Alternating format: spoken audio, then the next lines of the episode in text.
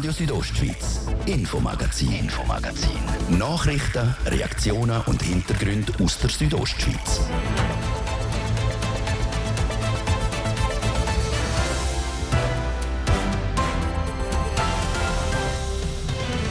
In unserem Infomagazin geht es heute um das. Letzten Donnerstag auf Freitag am Mitternacht ist das SMS von der Gemeinde Albola. Die Phase Blau ist in Brienz ausgerufen worden. Das, weil ein grosser Teil der Insel am Berg abgerutscht ist. Die Phase Blau ist mittlerweile aufgehoben, aber zum herausfinden, wie viel Gestein tatsächlich abgekommen ist, hat es am Wochenende erste Vermessungen in Brienz gegeben. Gestern Sonntag hat die Schweiz abgestimmt. Das Schweizer Stimmvolk hat dreimal Ja gesagt zur OECD-Mindestbesteuerung, zum Covid-Gesetz und auch zum Klima- und Innovationsgesetz. Nein gesagt zum Klimaschutzgesetz hat der Kanton Glarus. Wir wollen herausfinden, warum. In Haldenstein ist für Betonproduktion eine neue Kiesaufbereitungsanlage in Betrieb genommen worden. Die neue Aufbereitungsanlage soll nachhaltig sein. Wir sind vorbeigegangen. Das unter anderem Themen vom ersten Teil heute im Infomagazin auf RSO vom Montag, 19. Juni. Am Mikrofon ist der liebe Biondini. Guten Abend miteinander. Nach dem grossen Schutzstrom in der Nacht auf der Freitag in Brienz-Prinzals haben Behörden und Geologen einen Haufen Arbeit gehabt. Um genaue Dimensionen zu beziffern, wie viel Gestein tatsächlich abgekommen ist, haben erste Vermessungen am Wochenende Klarheit gebracht. Serena Zinsli. Nachdem letzten Freitag größere Gesteinsmassen oberhalb von Brienz-Prinzals abgebrochen sind, liegen erste Auswertungen vor. Das Institut für Schnee- und Lawinenforschung ist mit einer Drohne über den Schuttkegel geflogen und hat erste Vermessungen durchgeführt. Die zeigen, dass etwa 1,2 Millionen Kubikmeter Gestein abgerutscht sind, wie der Christian Gartmann, der Kommunikationsverantwortliche vom Gemeindeführungsstab Albula Alvra sagt. Der Schuttkegel hinter dem Dorf auf der Kantonstraße Richtung Land Schlenz ist etwa 15 Meter hoch. Und das Loch, das man jetzt im Hang sieht, die, die, der große Einschnitt, der ist rund 50 Meter tief. Das sind also enorme Zahlen, äh, große Maß und, und umso mehr ist es äh, wirklich, können wir glücklich sein, dass dem Dorf nichts passiert ist. Vermessen worden ist am letzten Wochenende aber nicht nur mit der Drohne, sondern auch mit Heliflügen über dem Gelände. Der Heli, der am Samstag unterwegs war, der hat mit einem speziellen Laservermessungssystem gemessen, einem sogenannten LIDAR-System.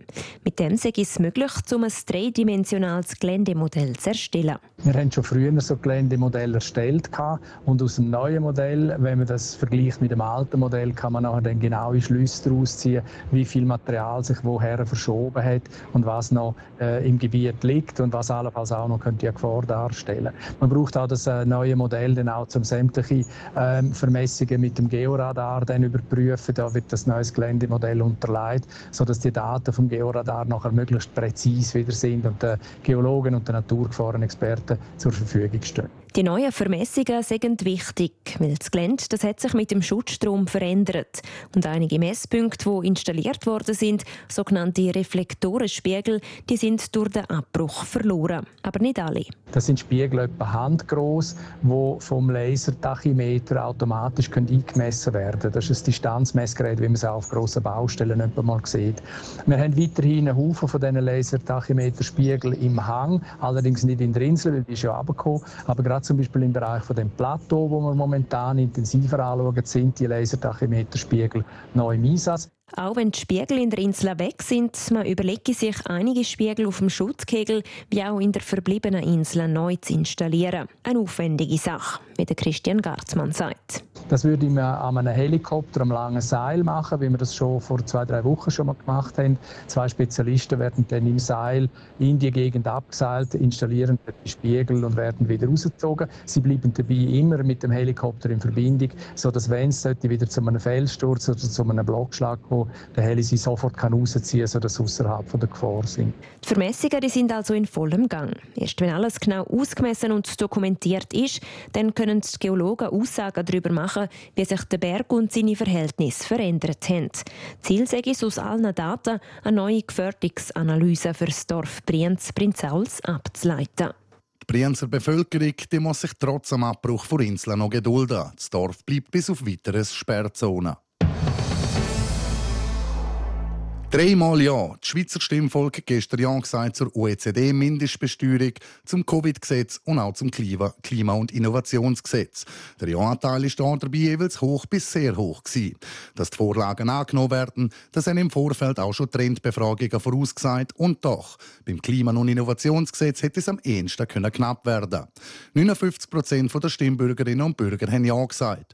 Ein bisschen weniger Ja-Stimmen hat es in Graubünden gegeben. Da liegt der Anteil bei 55 Prozent. Aus der Reihe tanzt der Kanton Glarus. Sie lehnen das Klimagesetz mit 54% Nein-Stimmen ab. Nochmal, Zeraina Zinsli. Es ist eben doch so. Die Abstimmungen an der Landsgemeinde und die Abstimmungen an der Urne über eidgenössische Vorlagen die sind nicht das Gleiche. Noch an der Landsgemeinde 2021 und auch 2022 haben sich die Glarnerinnen und Glarner für einen verschärften Klimaschutz eingesetzt. Gestern am Abstimmungssonntag hat sich das Glarner Stimmvolk mit 54 Prozent Nein-Stimmen gegen das Klima- und Innovationsgesetz gestellt. Ein interessantes Ergebnis, findet der Politolog der Lukas Lauener. Man könnte eigentlich davon ausgehen, dass an der Landsgemeinde, das ist ja auch erwiesen, dass dort eher so ein bisschen konservativere Leute oder ältere Leute auch ähm, öfter teilnehmen als jüngere und als äh, weniger progressivere Leute. Das ist tatsächlich so. Laut dem ist an der Landsgemeinde 2021 das Momentum genutzt worden. Das ist ja ein Antrag von den jungen Grünen, wo da eine Mehrheit gefunden hat. Und äh, wahrscheinlich haben die jungen Grünen auch mit dem Auftritt ein bisschen, ein bisschen Sympathiepunkte können gewinnen, dass sich eben die junge Stimmbevölkerung auch für politische Anliegen interessiert und sich einsetzt. Und gerade in der ganzen Debatte um den Klimaschutz und so hat das wahrscheinlich dann bei vielen älteren Stimmberechtigten verfangen. Außerdem sei es der SVP offenbar in dem Jahr besser gelungen, ihre Leute zu mobilisieren. Das sieht der Bündner Grossrat der Thomas Roffler ähnlich. In Glarus hätte die SVP-Kampagne anscheinend Früchte getragen. Ja, der Kanton Glarus ist auch ein Bergkanton und der Kanton Glarus hat sehr ähnliche Prioritäten, sehr ähnliche Gedanken, wo sie sich machen zu so einer Abstimmungsvorlage. Ist auch ein Bergkanton, auch finanziell natürlich darauf angewiesen auf gesunde Bundesfinanzen und ist natürlich kleiner als der Kanton Graubünden und somit ist natürlich einem kleineren Kanton ist natürlich vielleicht noch ein effektiverer Wahlkampf auch möglich. Und doch, gesamtschweizerisch hat die Stimmbevölkerung Ja gesagt zum Klimaschutz. Gesetz. Dass Glarus da aus der Reihe tanzt, das findet der Glarner Ständerat der Matthias Zopfi, wo Teil vom Ja-Komitee ist, schade. Er glaube, dass im Glarnerland halt vielleicht so eine Skepsis ist gegen so abstrakte Gesetze und dass man lieber konkrete Klimaschutzmaßnahmen hat. Das ist ja das, was wir in der Landsgemeinde bewiesen haben und auch, und auch im, quasi in der Praxis beweisen, dass wir Klimaschutz kennen. Ja, und ich hoffe, dass das bei den konkreten Maßnahmen weitergeht und äh, das Gesetz Schweizweit ist es angenommen worden. Glaris hat Nein gesagt, das ist zu respektieren. Von den drei Glarner Gemeinden hat Glarus mit 53 Prozent Ja gesagt zum Klimaschutzgesetz. Überstimmt worden sind es von Glarus Süd und Glarus Nord. Dreimal Ja also bei den eidgenössischen Vorlagen. Als nächstes schauen wir auf eine Auswahl an kommunalen Abstimmungen vom gestrigen Sonntag. Wir haben es gerade gehört, gestern hat die Schweiz wieder fleissig abgestimmt. Und auch in Graubünden war es in ein paar Gemeinden viel los. Gewesen. Dann hat Tina Schlegel mit einer Zusammenfassung über die wichtigsten kommunalen Abstimmungen im Kanton. Die Gemeinde Bonaduz hat einen neuen Gemeindepräsident gewählt. Auf die langjährige Mittepolitikerin Elita Florin Calori folgt jetzt der parteilose Marcel Bieler. Mit 921 Stimmen hat er das absolute Mehr von 670 Stimmen mehr als übertroffen. Ich habe natürlich immer gehofft, aber ich habe jetzt denke, dass es eigentlich knapper wird. Deshalb habe ich eigentlich immer das Gefühl gehabt, dass es könnte lange, aber dass es knapp wird. Und dass es natürlich jetzt mit einem so klaren Ergebnis ist, äh, ist eigentlich äh, eine Überraschung auf die andere Seite. Ja, und bin natürlich happy. Ein neuer Gemeindepräsident ist auch in Falera gewählt worden. Dort heißt der Gewinner Norbert Goth. In Ilans-Lyon ist die Volksinitiative zur Totalrevision der Gemeinsverfassung angenommen worden. Das hat zur Folge, dass unter anderem das Gemeindeparlament verkleinert oder sogar ganz abgeschafft wird. So soll die Bevölkerung durch eine Einwohnerversammlung mehr Mitspracherecht kriegen und das politische Interesse somit steigen. Auch die Vertreterinnen und Vertreter vom Gegenvorschlag sagen aber nicht allzu enttäuscht, sagt Gianmarco Bianchi, Mitglied im Ilanzer Gemeindeparlament. Ich habe mich in erster Linie einmal gefreut, dass die Initiativen und Gegeninitiativen angenommen worden sind. Und der Unterschied aus beidem ist auch nicht sehr groß in der Stimmverteilung. Das zeigt mir vor allem einen Punkt auf, und zwar, dass Differenzen aus der Initiative und dem Gegenvorschlag wichtig sind, dass die ernst genommen werden und dass die auch Gehör finden müssen. Und äh, das stimmt mich eigentlich optimistisch, trotzdem, dass wir unterliegen sind im Gesamtergebnis. Sie haben auch eine Totalrevision zum Ziel gehabt, aber ohne Abschaffung vom Gemeindeparlament. In San Bernardino hat die Stimmbevölkerung von Mesocco der Landesverkauf an den Tessiner Investor Stefano Artioli zur Wiederbelebung von San Bernardino deutlich gut geheissen. Die Firma San Bernardino Swiss Alps SA plant in den kommenden Jahren rund 300 Millionen Franken in die touristische Infrastruktur zu investieren. Der Gemeindepräsident von Mesocco, der Mattia Ciocco, ist zufrieden mit dem Abstimmungsresultat. Das bedeutet für uns einen neuen Start. Wir sind sehr zufrieden mit den Abstimmungen. Wir können jetzt richtig anfangen mit der Renovation. Das Skigebiet wird neu eröffnet ab Winter 2024. Und die anderen Sachen werden auch die historische Hotel im Dorf umgebaut. Das bedeutet für die ganze Gemeinde und für San Bernardino selber sicher eine gute Sache. Auch wenn sie das Resultat erwartet hätten, sagen sie doch positiv überrascht gewesen, ab der gut 75% Ja-Stimme. Zusammenfassung über die wichtigsten kommunalen Abstimmungen in Graubünden von der Anatina Schlegel.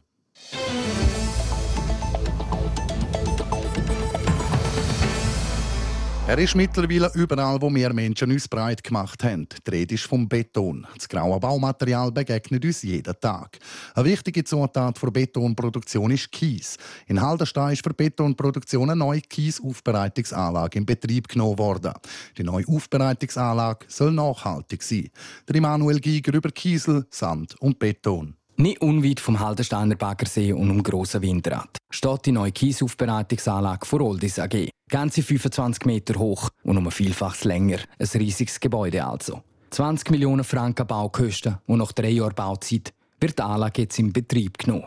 Die bisherige Kiesaufbereitungsanlage hat nach einem Vierteljahrhundert ausgedient und wird in Rente geschickt. Stattdessen soll Nachhaltigkeit jetzt ein grosses Thema sein. Der Peter Kadelbert, Geschäftsführer für Kieswerk Goldis AG. Zum nachhaltig produzieren ist zum einen die ganze Energie. Wir haben eine Photovoltaikanlage, wo wir einen Strombezug haben ab dem Dach. Nachher haben wir einen geschlossenen Wasserkreislauf und zusammen mit Recycling, Steinskörnungen gibt es doch eine sehr nachhaltige Sache. 50 Prozent vom benötigten Strom soll von eigener Solaranlage auf dem Dach kommen. Die Kiesaufbereitungsanlage soll möglichst alle Komponenten wiederverwerten können. Nebst neuem Kies werden in der Anlage auch recycelt. Das heißt, dass zum Beispiel aus Bauschutt oder abgerissenem Strassenbelag auch wieder Kies produziert werden kann. Die Anlage ist laut der Geschäftsführung aktuell die modernste weit und breit.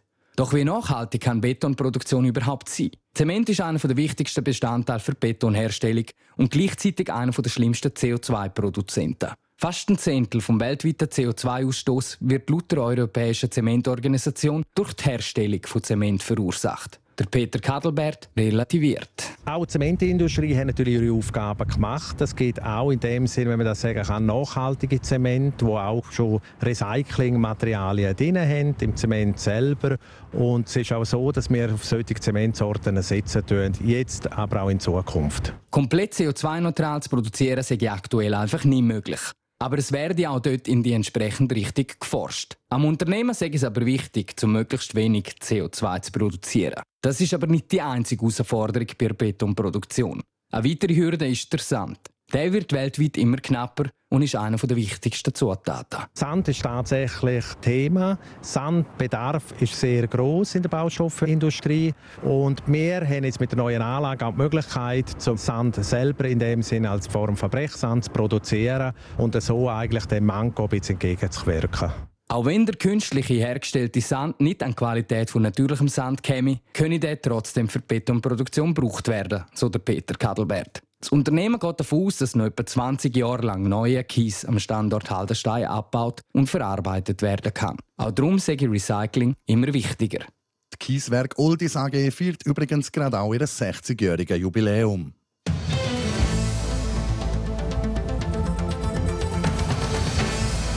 Ihr hört das Infomagazin auf Radio Südostschweiz. Ich gebe zur Sarah Marti für die Werbung, das Wetter und den Verkehr. Sale bei IKEA. Profitiere noch bis zum 2. Juli von vielen tollen Angeboten. Jetzt in deinem IKEA-Einrichtungshaus und auf ikea.ch. Open Air Flumserberg.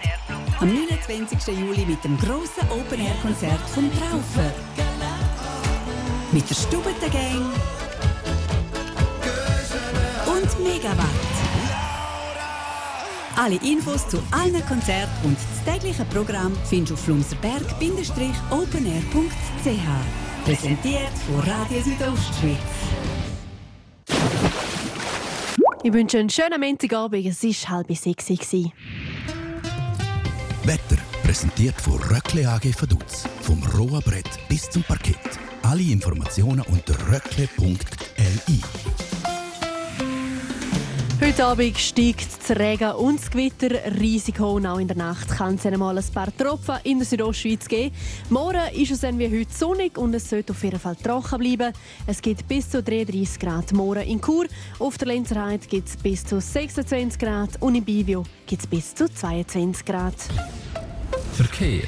Auf der A13 Chur Richtung San Bernardino auf der Höhe Chur Süd hat es Stau. Das wegen einem Pannenfahrzeug bei der Ausfahrt. Und dann haben wir auch noch Feierabendverkehr in der Stadt Chur. Es staut auf der Masanzer wie auch auf der Kasernenstrasse. Verkehr. Ich gebe zurück in die Redaktion zum Livio Biondini. Radio Südostschweiz, Infomagazin, Infomagazin. Nachrichten, Reaktionen und Hintergründe aus der Südostschweiz.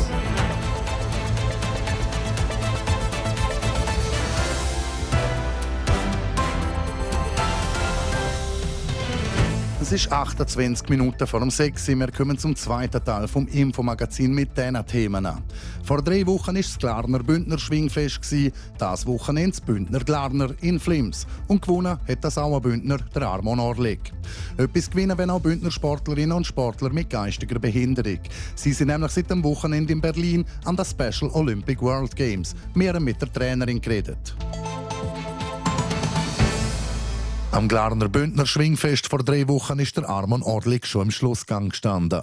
Der hätte dann aber gegen den Samuel Giger verloren. Am Bündner Glarner vom vergangenen Wochenende hat es jetzt geklappt. Der Armon Orlik gewinnt das Schwingfest schon zum fünften Mal.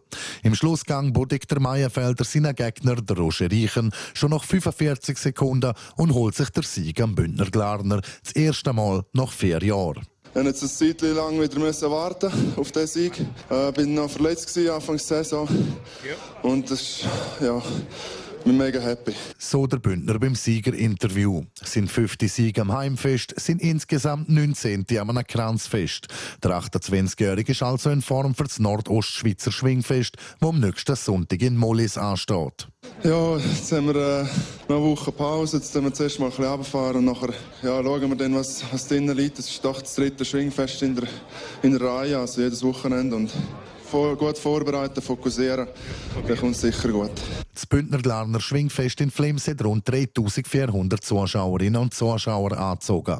Sehr zur Freude vom OK-Präsident Reto Attahofer, der mit dieser Austragung seine Premiere als OK-Chef gefeiert hat. Es hat extrem viele Leute, aber ich habe das Gefühl, es sind viel zufriedene Leute. Es ist ruhig auf dem Platz. Äh, alle haben auch Gnade, um mal einen Moment so anstehen Stand. Äh, und es ist sehr eine friedliche und, und, gute Stimmung und das macht schon sehr Freude. Die Austragung vom Schwingfest ist auch genau auf das 75-jährige Jubiläum vom Flimser Schwingverband gefallen. Ja, das ist sicher auch ein bisschen Plan gewesen, wo man, wenn man die Verteilung von den Kranzfest macht innerhalb des Kantons. Und da haben wir dann auch ein bisschen zielen, dass das wirklich auf das Jahr auffällt. Und der Vorteil ist natürlich, dass wir durch das auch die Chance haben, zum Gäste einladen aus anderen Teilverbänden, die das Fest sicher extrem aufwerten. Durch all die Eidgenossen, die antreten sind, haben sie in Flims ein sehr starkes Teilnehmerfeld gehabt. Und das ist schon grosse Ehre auch für das OK vom Bündner Glarner Schwingfest. Als nächstes treffen die starken Männer wieder im Mollis aufeinander, nächsten Sonntag zum Nordostschweizer Schwingfest. Sportlerinnen und Sportler aus der ganzen Welt treffen sich momentan in Berlin. Dort finden seit dem Wochenende Special Olympic World Games statt. Olympische Spiele also für Leute mit geistiger und mehrfacher Behinderung. Mit dabei ist auch das Bündner Veloteam Manuela Meuli. 7000 Athletinnen und Athleten aus 190 Ländern sind bei den Special Olympic World Games mit dabei. Sie alle treten in verschiedenen Sportarten gegeneinander an. Mit ihnen in dem Trubel sind auch drei Bündner Velofahrer, zusammen mit ihrer Trainerin der Isabel Weber. Ich habe drei Teilnehmer aus der Argo in Graubünden. Sie wohnen dort und arbeiten auch in dieser Argo. Das wäre der Thomas und dann haben wir den Linard und den Michael. So die Isabel Weber. Nur durch sie ist es überhaupt so weit gekommen, dass die drei können an die World Games. Dabei sagen die Special Olympics nicht das Ziel gewesen. Eigentlich während Corona haben wir Möglichkeiten gesucht, wie wir uns gleich bewegen können. und sind dann eigentlich darauf gekommen, dass noch einige äh, Interesse haben an Velofahren und sind so eigentlich zu einem Veloteam angewachsen und haben äh, immer mehr, sind also immer öfters gegangen und regelmäßig einfach einmal in der Woche und so ist dann das Team auch ein bisschen gewachsen. Effektiv an die World Games haben dann aber nur die drei Athleten können.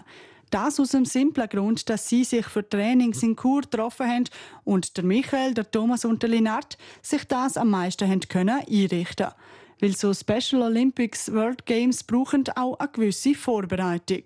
Wir hatten verschiedene Camps und da haben wir von Trainingsweekends über dann sogar vier Tage verlängerte Wochenende gehabt. Und dann haben wir aber auch einfach einen Tag am Wochenende, wo wir verschiedene ähm, Aktivitäten hatten. sind zum Beispiel einmal in den Seilpark, dann aber natürlich auch Velotouren. Dort sind wir dann mit den, den anderen Radfahrern auf Interlaken. Neben diesen Trainings hat Isabel Weber mit den drei Athleten auch Geschicklichkeitstrainings gemacht. Und nicht vergessen, sie auch mental vorbereitet. Und Selbstständigkeit sicher auch, was sehr wichtig ist, weil wir doch auch weite Reisen machen und sie auch wirklich selbstständig müssen oder können wachsen, dürfen wachsen. Weil bei den Special Olympic World Games ging es nicht nur um den sportlichen Erfolg für Teilnehmerinnen und Teilnehmer. Vielmehr geht es auch um den Austausch untereinander und dass man auf die Inklusion aufmerksam macht. Für sie ist es jetzt für alle eine ganz neue Erfahrung. Sie sind sicher nervös, aber ich glaube, es ist auch eine große Möglichkeit, um mit diesen Erfahrungen wachsen und verschiedene Eigenschaften können weiterzubringen von ihren Persönlichkeiten auch. Darum haben sich Isabel Weber und ihr Team zum Ziel gesetzt, einfach zu Spass haben und ihr Bestes zu geben. Trotzdem hoffen natürlich alle drei auf eine Medaille. Ihres ersten Rennen haben der Thomas, der Michael und der Linard den Mora Ziestig. Antreten tun an den Special Olympics World Games im 10 und 15 Kilometer Strassenrennen. Sport.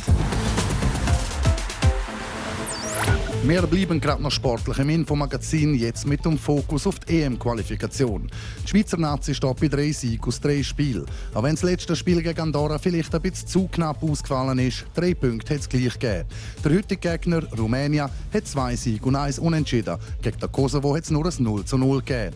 Mit einem Sieg heute gegen die Rumänen wird die Schweiz also schon an der Spitze wegziehen können. Der Coach von Nazi, der Murat Yakin, weiß aber, wie schwer das Spiel wird. In erster Linie ist immer die Bereitschaft und die Konzentration wichtig, dass wir ähm, ja, den Gegner äh, nicht zu Chancen äh, kommen lassen, dass wir eigentlich unser Offensivspiel äh, durchziehen. Wir haben ja Offensivqualität in unserer Mannschaft, dass wir die Intensität auch äh, hoch behalten.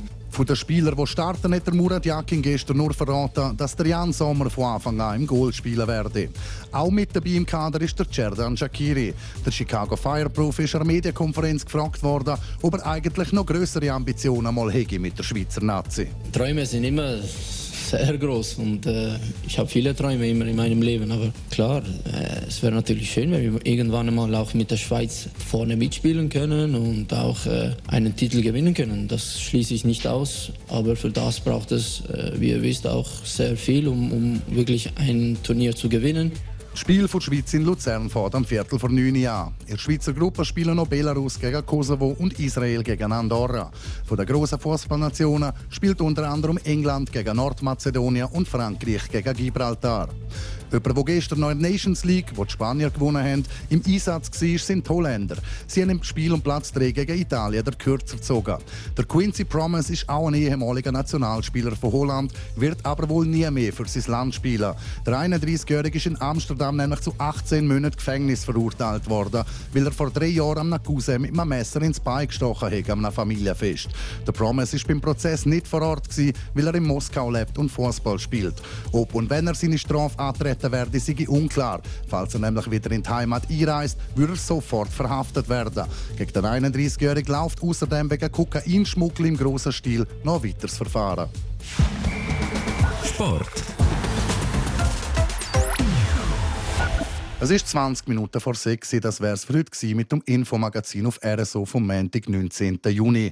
Das kann nachgelost werden im Internet auf rso.ch oder auch als Podcast. Das nächste Infomagazin gibt es den morgen Dienstag am Viertel ab 5 Uhr, nur hier auf Radio Südostschweiz. Aus dem Studio verabschiedet sich der liebe Biondini. Schönen Abend miteinander. Radio Südostschweiz, Infomagazin, Infomagazin. Nachrichten, Reaktionen und Hintergründe aus der Südostschweiz.